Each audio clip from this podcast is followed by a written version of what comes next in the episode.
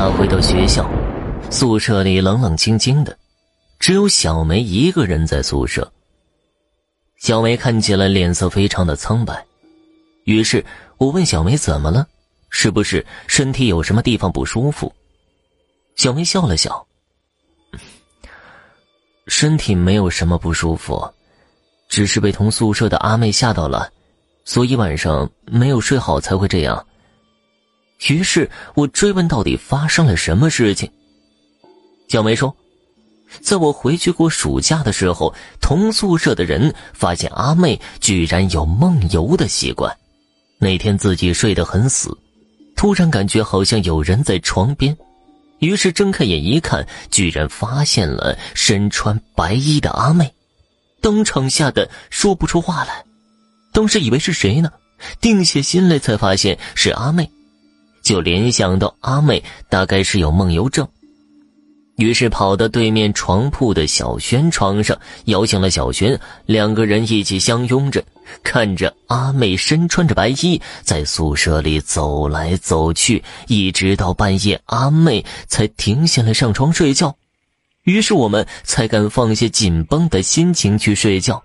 第二天我们说起的时候，阿妹果然一头雾水。对于晚上发生的事情全然不知，但是之后阿妹的梦游症越发频繁起来，每次都会把大家吓得半死。还有一次是最可怕的，到现在都让我害怕。那就是我半夜睡不着，睁开眼睛看到阿妹又身穿白衣坐在我床头，我以为阿妹又要抚摸我的头发，于是也没有出声。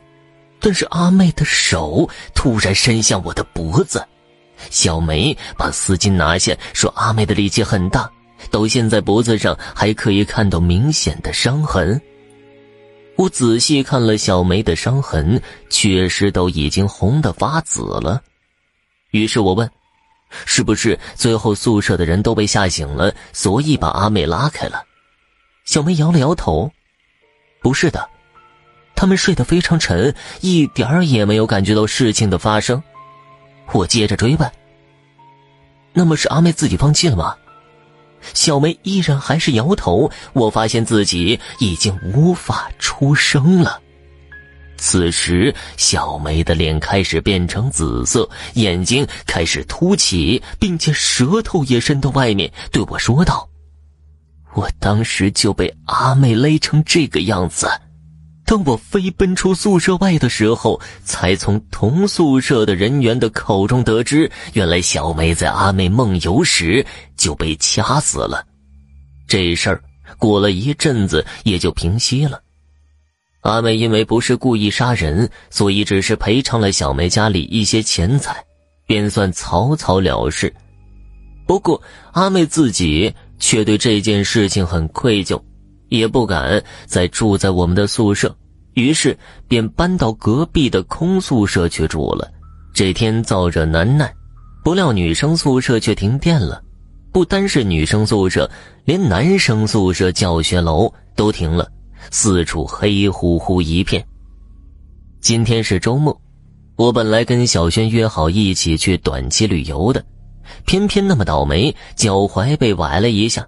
虽然不严重，但旅游却是泡汤了。这晚只好独自待在宿舍。说到停电，风扇就没法用了。好在我们宿舍位置不错，在最边上，打开门很通风，也就不那么闷热。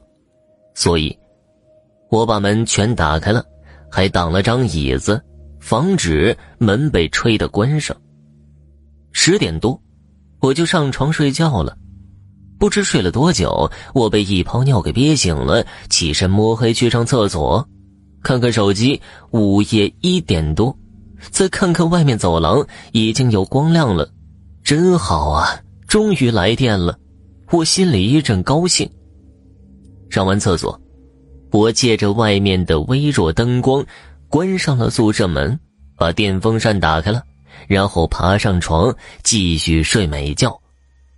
隐隐约约的，我似乎听到什么东西被搅进了风扇，转动的风扇叶子把那东西打得咯噔咯噔的响，还有啊啊呀呀的女人的声音。我听到这样的声音，顿时心里发毛，但又不敢起身去看，像骆驼一样一头扎进了枕头里。正在这个时候，有人敲门，似乎还很急。都这么晚了，还有谁会来呀？我下床去开门，门被打开的一刹那，我被吓得目瞪口呆。只见门外站着一个人影穿着淡花睡衣。我认得这睡衣，正是有梦游症的阿妹的。这人影正是阿妹，但却没有了头。遇到这么恐怖的事情，我简直忘了喊救命，一下就瘫了下去。谁知没了头的阿妹好像没事一样，径直走进了宿舍，走到风扇前一把关掉了。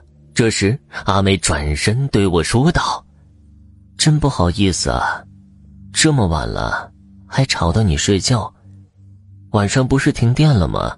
我正好洗完头发，还没有来得及吹干呢。